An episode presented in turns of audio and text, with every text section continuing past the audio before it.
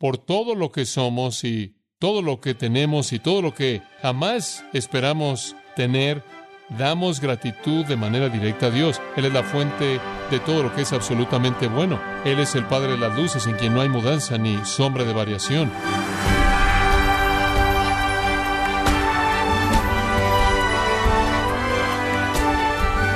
Bienvenido a su programa Gracias a vosotros con el pastor John MacArthur. La ley de causa y efecto dice que toda acción provoca una reacción o una consecuencia. Estos son algunos ejemplos cuando llueve, la tierra se moja, el fuego transforma la madera en brasas, etc. Ahora bien, ¿cuál es la reacción de un pecador redimido a la gracia eterna de Dios? John MacArthur nos muestra que la única reacción de un alma regenerada es un eterno agradecimiento a la bondad y misericordia de Dios.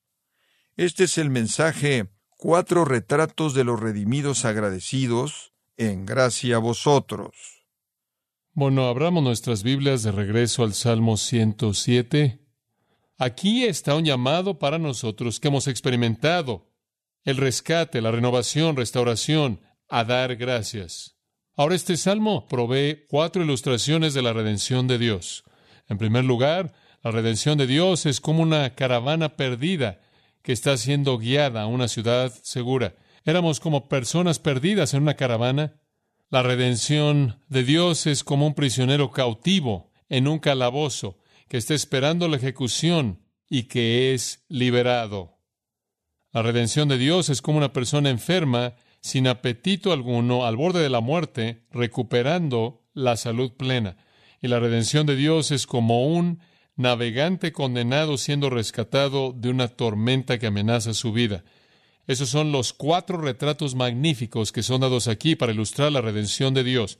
Cada uno de ellos es incisivo, cada uno de ellos es vívido, cada uno de ellos es una analogía ilustrando la bendición de la redención de Dios como el rescata a pecadores de circunstancias sin esperanza.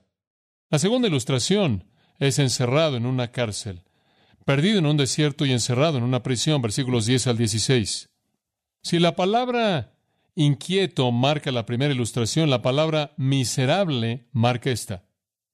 Esto es miseria. El predicamento en los versículos 10 al 12. Algunos moraban en tinieblas y sombra de muerte, aprisionados en aflicción y en hierros. Lo que usted tiene aquí es un calabozo esperando la ejecución inminente está oscuro, están en la sombra misma de la muerte, lo cual significa que su ejecución se acerca, están en cadenas y la miseria y la inmundicia consecuente de esa condición es representada. Las personas en tiempos antiguos sabían bien cuáles eran los horrores que producía ese tipo de encarcelamiento. ¿Por qué están ahí? Versículo 11. Por cuanto fueron rebeldes a las palabras de Jehová y aborrecieron el consejo del Altísimo.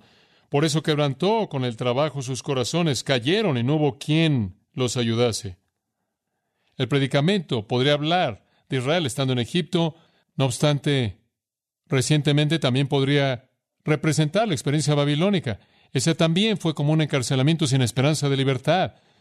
Estuvieron cautivos en ese calabozo de paganismo, no había luz del día para ellos, y estuvieron en trabajo duro, trabajando para existir como un pueblo en una tierra extranjera.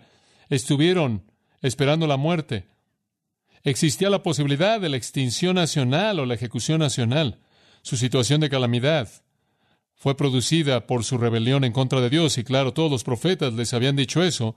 Los profetas les habían advertido, van hacia el cautiverio. Isaías les dijo, Jeremías les dijo, Ezequiel, claro, fue en la primera deportación y reiteró la destrucción de Jerusalén, va a venir, y la rebelión contra Dios fue el pecado de raíz que llevó a Israel a su encarcelamiento en Babilonia. Y la condición triste del encarcelamiento de Israel es presentado de manera inclusive más incisiva cuando usted piensa en lo que le pasó a su rey. El rey de hecho era de la tierra de Judá, pero decimos Israel, porque eso era lo único que había de la nación de Israel después de que el reino del norte ya se había ido en el 722. Más de cien años después, lo único que queda de Israel es el reino del sur, Judá. Fueron llevados a la cautividad y junto con ellos su rey malo, quien también se había rebelado contra el Señor, como Isaías nos dice claramente, también se dice en Segundo de Reyes 25. Su nombre era Sedequías, Y Sedequías fue llevado con el resto de los judíos a este cautiverio, y él se vuelve como una ilustración de su encarcelamiento. Lo que sucedió fue que se llevaron a Sedequías ahí, se llevaron a sus hijos ahí, y se llevaron a todos los nobles de su corte ahí. Después, ante los ojos de Sedequías, usted puede leer de esto en 2 de Reyes 25, Jeremías 39 y después en Jeremías 52. Ante los ojos de Sedequías masacraron a sus hijos y después mataron a todos los nobles de su tierra frente a sus ojos. Inmediatamente después de que masacraron a todas esas personas frente a él, le sacaron los ojos. Esa iba a ser su tortura permanente de que lo último que vio fue esta masacre de los nobles y de sus propios hijos, y después se lo llevaron en cadenas. Él es, él es una especie de microcosmos de la cautividad babilónica entera, de la nación desobediente de Israel, porque él era parte medular de su desobediencia como un rey impío y malo. Habían escogido desobedecer a Dios, él había escogido desobedecer a Dios y entonces fueron llevados al calabozo de Babilonia. Pero más allá de eso, esta es la ilustración de cualquier pecador que esté en la miseria del calabozo que él ha hecho. Quien se ha rebelado contra Dios, ha desobedecido la palabra de Dios, ha menospreciado la palabra de Dios, ha descubierto que la vida es difícil, se ha encontrado tropezando y cayendo y no tiene ayuda y está en la oscuridad. Toda esa esclavitud, servicio y existencia de calabozo que experimenta el pecador a nivel espiritual, él está encadenado a sus propias iniquidades, en cierta manera está sentado y revolcándose en su propia inmundicia. Él está en la oscuridad sin esperanza de luz y la vida es muy, muy difícil. En esa condición, llegamos al versículo 13 a la petición y aquí es a donde todos tuvimos que llegar. Luego que clamaron a Jehová en su angustia. Alguien podrá decir, bueno, probablemente es un clamor sin esperanza si has vivido así, si has sido un rebelde contra Dios, si has estado perdido en el desierto de pecado ¿De qué sirve clamar a Dios? Pero Israel clamó a Dios por liberación y vino. Y regresaron y reconstruyeron su tierra. Y cuando el pecador encarcelado es humillado así y reconoce de esta manera su propia inmundicia, que él le ruega a Dios que lo libre porque no haya ningún otro lugar a donde acudir, entonces viene número 13, el perdón, versículo 13 de nuevo. Los libró de sus aflicciones, los sacó de las tinieblas y de la sombra de muerte y rompió sus prisiones esto es gracia. Esto es gracia absoluta pura. No hay nada que se ganó aquí, no hay nada ofrecido aquí fuera de una vida miserable. Esto es gracia de la manera más vívida. Esto es misericordia, lo cual es gracia. Las cadenas del pecador, como las de Pedro, se cayeron ante la palabra del Redentor y él es llevado a la luz, no debido a algo que él ha hecho, sino a pesar de todo lo que él ha hecho. Carlos Wesley dijo, Él rompe el poder del pecado cancelado y libera al prisionero de pronto y de manera instantánea. Él es liberado. Isaías vio esto, Isaías 42. Isaías capítulo 42. Es Jehová, el Dios que creó los cielos y los extendió, el que extendió la tierra y su descendencia, el que le da aliento a los que caminan sobre ella espíritu a los que andan sobre ella. Yo soy Jehová, te he llamado en justicia, también te llevaré de la mano y te cuidaré te designaré como pacto al pueblo, luz a las naciones, versículo 7, Isaías 42, para abrir los ojos de los ciegos, para sacar a los prisioneros del calabozo y a aquellos que viven en la oscuridad de la prisión. Dios se deleita en liberar a las personas en los calabozos. Isaías 45, 1, es Dios quien abre puertas. Versículo 2, es Dios quien va adelante y suaviza los lugares difíciles. Es Dios quien rompe las puertas de bronce y rompe las barras de hierro. A Dios le encanta liberar a pecadores de sus prisiones y lo hace de manera repentina e instantánea simplemente porque ellos lo piden. ¿Qué le dice usted a un pecador, quien está en este punto? Clama a Dios y pide redención. Pide que perdone tu pecado. Jesús dijo, el que a mí viene, en ningún modo le echo fuera el oye el clamor del pecador desesperado. Y eso nos lleva al cuarto punto, en la segunda ilustración, y significa que dicha liberación trae una obligación. La obligación es la alabanza, versículos 15 y 16. Alaben la misericordia de Jehová y sus maravillas para con los hijos de los hombres, porque quebrantó las puertas de bronce y desmenuzó los cerrojos de hierro. La única respuesta apropiada a la gracia, a la redención de gracia es gratitud. La tercera ilustración, perdido en un desierto, encerrado en una prisión, en tercer lugar, muriendo en una enfermedad, muriendo en una enfermedad. Versículos 17 al 22. Otro retrato de una condición de pérdida. Es el retrato de una persona que está enferma y deprimida. El predicamento, versículos 17 y 18. Fueron afligidos los insensatos a causa del camino de su rebelión. De nuevo, siempre hay culpabilidad. Hay una razón por la que la gente está en esta condición. Es porque se rebelan en contra de Dios. Fueron afligidos los insensatos a causa del camino de su rebelión y a causa de sus maldades. Esa es la consecuencia del pecado. Fueron afligidos a este grado. Aquí está la severidad. Su alma abominó todo alimento y llegaron hasta las puertas de la muerte. Estado en el hecho de la muerte de varias personas recientemente que han muerto de cáncer y una de las características de estar cerca de la muerte es el despreciar cualquier alimento. Comienzan a no tener apetito y quizás por días y ciertamente por horas y algunas veces inclusive semanas se rehusan a comer. Esta es la severidad de su enfermedad. La enfermedad severa cercana a la muerte resulta en una pérdida del apetito, y eso es lo que él está retratando aquí. El predicamento es que Israel es como una persona enferma con una enfermedad fatal en su cautividad babilónica, la redención será como una especie de curación, pero han perdido toda esperanza, han perdido todo apetito, no quieren comer, ni siquiera quieren el alimento mismo que les daría vida y los sustentaría. La enfermedad entonces es retratada como algo tan severo que hay una pérdida de apetito y están cerca de la muerte. Israel en Babilonia fue así muriendo en enfermedad, casi cerca de la extinción, cerca de dejar de existir, sin apetito absoluto por las cosas piadosas mismas en las que algunas maneras podrían haberlos rescatado.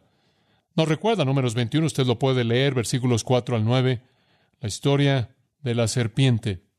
Moisés haciendo una serpiente de bronce, y las personas que estaban enfermas podían ver la serpiente y ser curadas. Claro, es un retrato de Jesucristo. Este es el mismo tipo de enfermedad desesperada que habían experimentado allá atrás en números 21. El retrato también tiene claro una aplicación más allá de Israel. Los pecadores están enfermos y los pecadores tienen una enfermedad mortal incurable. Y algunos de ellos han perdido todo interés en lo que es verdadero, en lo que es correcto, en lo que es bueno, lo que podría ser el alimento para sustentar su vida. No tienen esperanza y están al borde de la muerte. Hay una pérdida consecuente de apetito por la vida, por cualquier otra cosa. Hay una depresión consecuente, probablemente la razón por la que tantas personas cometen suicidio. Están carentes de algún aprecio de algo, la vida se vuelve algo raro. Usted lo ve en la cultura de la juventud en la actualidad, en tantas de estas personas que se matan a sí mismas, están tan deprimidos, son tan neuróticos, están tan insatisfechos, tan incapaces de enfrentar la vida con sus ansiedades y su culpabilidad, que simplemente no hay paz para el impío, Isaías 48, 22, y odian el único alimento que puede salvarlos. Y una vez que han denunciado a toda la gente, a gente que les ayuda, a todos los médicos y todos los psiquiatras y todos los psicólogos, no tienen esperanza. Entonces los pecadores son como personas perdidas, sin reposo y sin dirección, son como prisioneros encadenados, encerrados en calabozos esperando la muerte. Son como neuróticos deprimidos que no pueden enfrentar la vida y en cada caso la muerte es inminente. Pero algunos pecadores, en medio de los horrores de esta enfermedad, hacen una petición, versículo 19. Pero clamaron a Jehová en su angustia. Recuerde, eran rebeldes, eran inicuos, eran insensatos, y ahora están en una condición desesperada y clamaron al Señor en su aflicción. Alguien podría decir, eso no es justo. Tiene razón, eso no es justo. Eso es gracia. Eso es gracia. Clamaron. Y el tercer punto, vino el perdón, versículo 19. Y los libró de sus aflicciones. Lo dice en cada ocasión. No da ningún requisito, simplemente dice que los libró de sus aflicciones. Él los salvó de sus aflicciones. ¿Por qué? Porque ellos qué? Pidieron. ¿Entiende usted eso? Eso es gracia. Porque pidieron. No porque hicieron algo más, simplemente pidieron. Clamaron en desesperación. Y cuando el pecador se da cuenta de que está perdido y muriéndose de hambre, y cuando el pecador se da cuenta de que está encadenado en un calabozo y condenado a la ejecución, y cuando el pecador se da cuenta de que tiene una enfermedad fatal para la cual no hay cura, Ese nivel de desesperación produce la petición que trae el perdón. Pecadores enfermos con su culpabilidad, enfermos con su ansiedad, sin reposo, deprimidos y afligidos, sin apetito por el alimento divino, sin inclinación alguna inclusive hacia la virtud, con náuseas hacia la escritura, con náuseas hacia el pan de vida, todavía pueden clamar al gran médico, al restaurador y al redentor que va a venir a ellos y va a intervenir con curación plena. Todos estos pecadores están enfermos, pero fueron curados por gracia. Y eso lleva al punto cuatro, la obligación. Versículo 21. Alaben la misericordia de Jehová y sus maravillas para con los hijos de los hombres. Ofrezcan sacrificios de alabanza y publiquen sus obras con júbilo. Eso es lo que hacemos cuando nos congregamos para adorar. ¿Entiende usted eso? Algunas personas no entienden lo que es la iglesia. Es un grupo de pecadores redimidos que se congregan para agradecerle a Dios por su redención. Eso es lo que somos, eso es lo que hacemos. Para alabarlo, para ofrecer sacrificios de gratitud, para anunciar sus obras con cantos gozosos, sus maravillas para con los hijos de los hombres. Entonces la alabanza es la respuesta correcta a la bondad de Dios perdidos en un desierto, encerrados en una prisión, muriendo en una enfermedad, eso somos nosotros, y finalmente la vida amenazada en una tormenta. No solo éramos como personas perdidas en una caravana, y prisioneros en un calabozo, y personas enfermas en el lecho de la muerte, sino que éramos como marineros en medio de una tormenta mortal. Sin reposo, sí, miserables, sí, enfermos, sí, y aquí aterrados, llenos de temor. Esta última ilustración retrata los terrores de los pecadores conforme realmente entienden su condición. Algunos simplemente se ahogan, pero algunos pecadores entienden su condición. Por la misericordia de Dios son llevados a entenderla. Observe su predicamento en los versículos 23 al 27. Los que descienden al mar en naves y hacen negocio en las muchas aguas, ellos han visto las obras de Jehová y sus maravillas en las profundidades, hablando del océano. La gente que conduce sus negocios en el mar, que viajan todo el tiempo en el tipo de navegaciones en el mundo antiguo que eran tan frágiles, conducían sus negocios en grandes aguas, en profundidades, ¿saben cómo es? Versículo 24, ellos han visto las obras de Jehová. Versículo 25, porque habló, hizo levantar un viento tempestuoso que encrespa sus ondas. Ellos sabían lo que era estar en un viento de tormenta, el cual levantaba las olas del mar.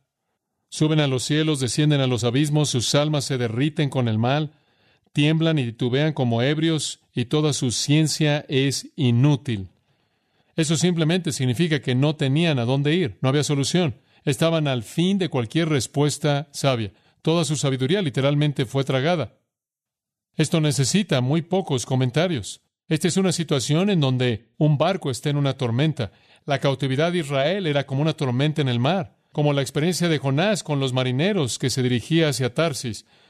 No hay nada que entiendo a partir de mi lectura aquí nada más aterrador que estar en un barco que se está hundiendo, estar en un avión que se dirige hacia el suelo, que está a punto de chocar. No es tan aterrador. El tiempo, claro, es muy breve. Los mecanismos de defensa que están incorporados en usted, llamados shock, entiendo, en cierta manera, entran en ese estado porque es una muerte tan inminente, inmediata. Pero la gente que habla de este tipo de cosas el temor de la muerte. Dicen que el tipo de muerte más aterrador es la muerte en una tormenta, con la posibilidad inminente de ahogarse y todo el tiempo imaginando cómo será esa consecuencia, porque usted podría estar en esa tormenta por días o inclusive semanas, como leemos en Hechos 27, que fue la experiencia del apóstol Pablo. Es un trauma tan severo que dice que causó que sus almas se derritieran. Literalmente, el terror se apoderó de sus corazones sin muelle, sin rescate, sin esperanza, simplemente golpes imparables en una tormenta aterradora. Y ciertamente la cautividad babilónica parecía como una tormenta sin descanso que arrasó con la nación y amenazó a ahogarlos a todos. Ciertamente para el pecador, todo pecador viviendo separado de Dios, está en un mar de terror sin esperanza, inmerso en una tormenta. El mundo, de hecho, es un mar para los pecadores y es un mar agitado. Las tentaciones, las tristezas y los sufrimientos son sus olas, y el príncipe de la potestad del aire es su viento de tormenta. Y el cielo es el único muelle seguro, pero no puede ser alcanzado por todos los esfuerzos del marinero. La violencia de la vida, la incertidumbre, de la cual es retratada como las olas que se levantan hasta los cielos y se hunden hasta las profundidades. El levantamiento y caída tremendos y este pequeño barco que es llevado a las alturas y después se hunde en las profundidades, las sacudidas de la vida, las elevaciones y depresiones de la mente, la muerte inminente puede producir terror en el pecador. El pecador puede responder con esa petición, obsérvela en el versículo 28. Cuando han llegado al fin de su capacidad, cuando toda la sabiduría ha sido tragada y no hay a dónde acudir, entonces claman a Jehová en su angustia. Ahí está de nuevo. No hay rescate que sea posible en términos humanos y clamaron al Señor. Y aquí viene la gracia de nuevo y los libra de sus aflicciones. Simplemente esa realidad así de repentino, instantánea e inmediato lo sacó. Cambia la tempestad en sosiego y se apaciguan sus ondas, luego se alegran porque se apaciguaron y así los guía al puerto que deseaban. Eso retrata el rescate. La gente en la caravana encontró la ciudad. La gente en la prisión fueron liberados.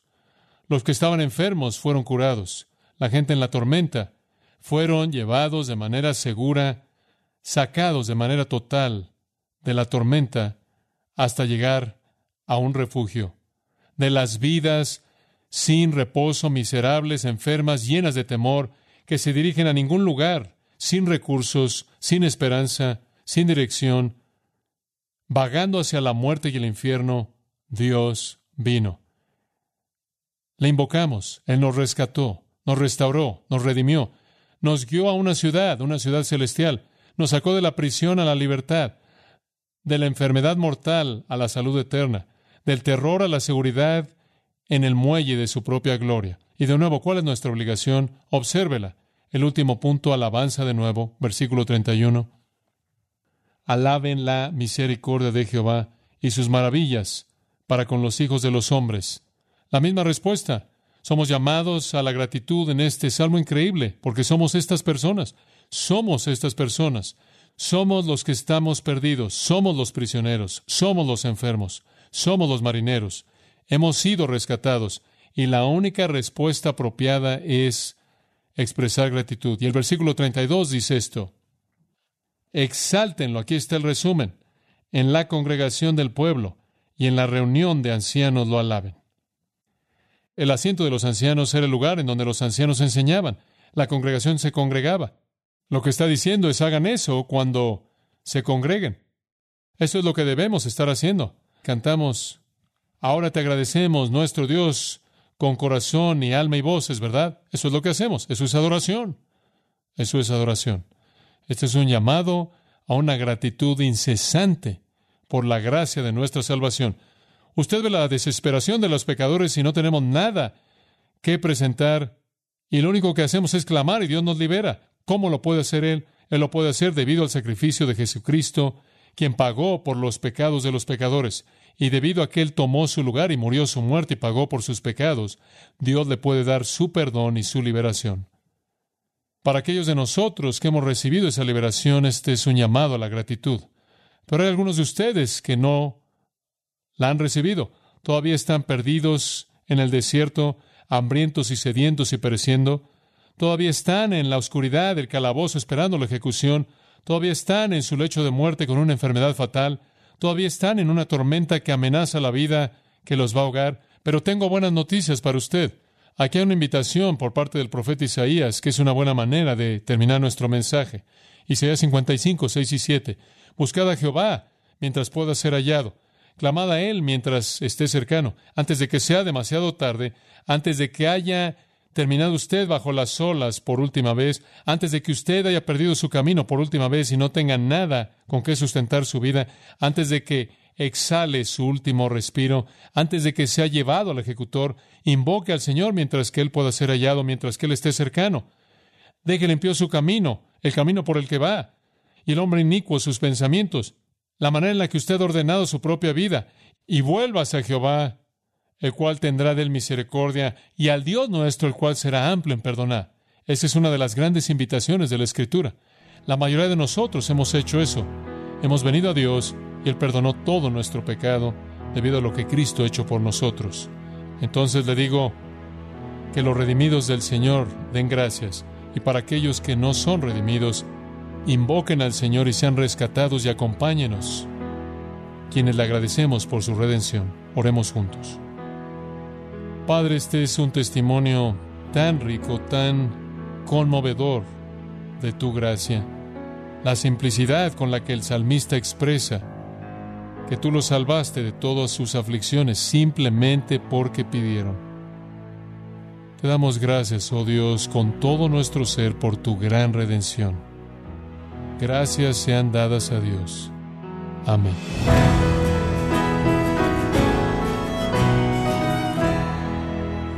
John MacArthur nos mostró cuatro analogías que el Salmo 107 presenta acerca de nuestra redención del pecado.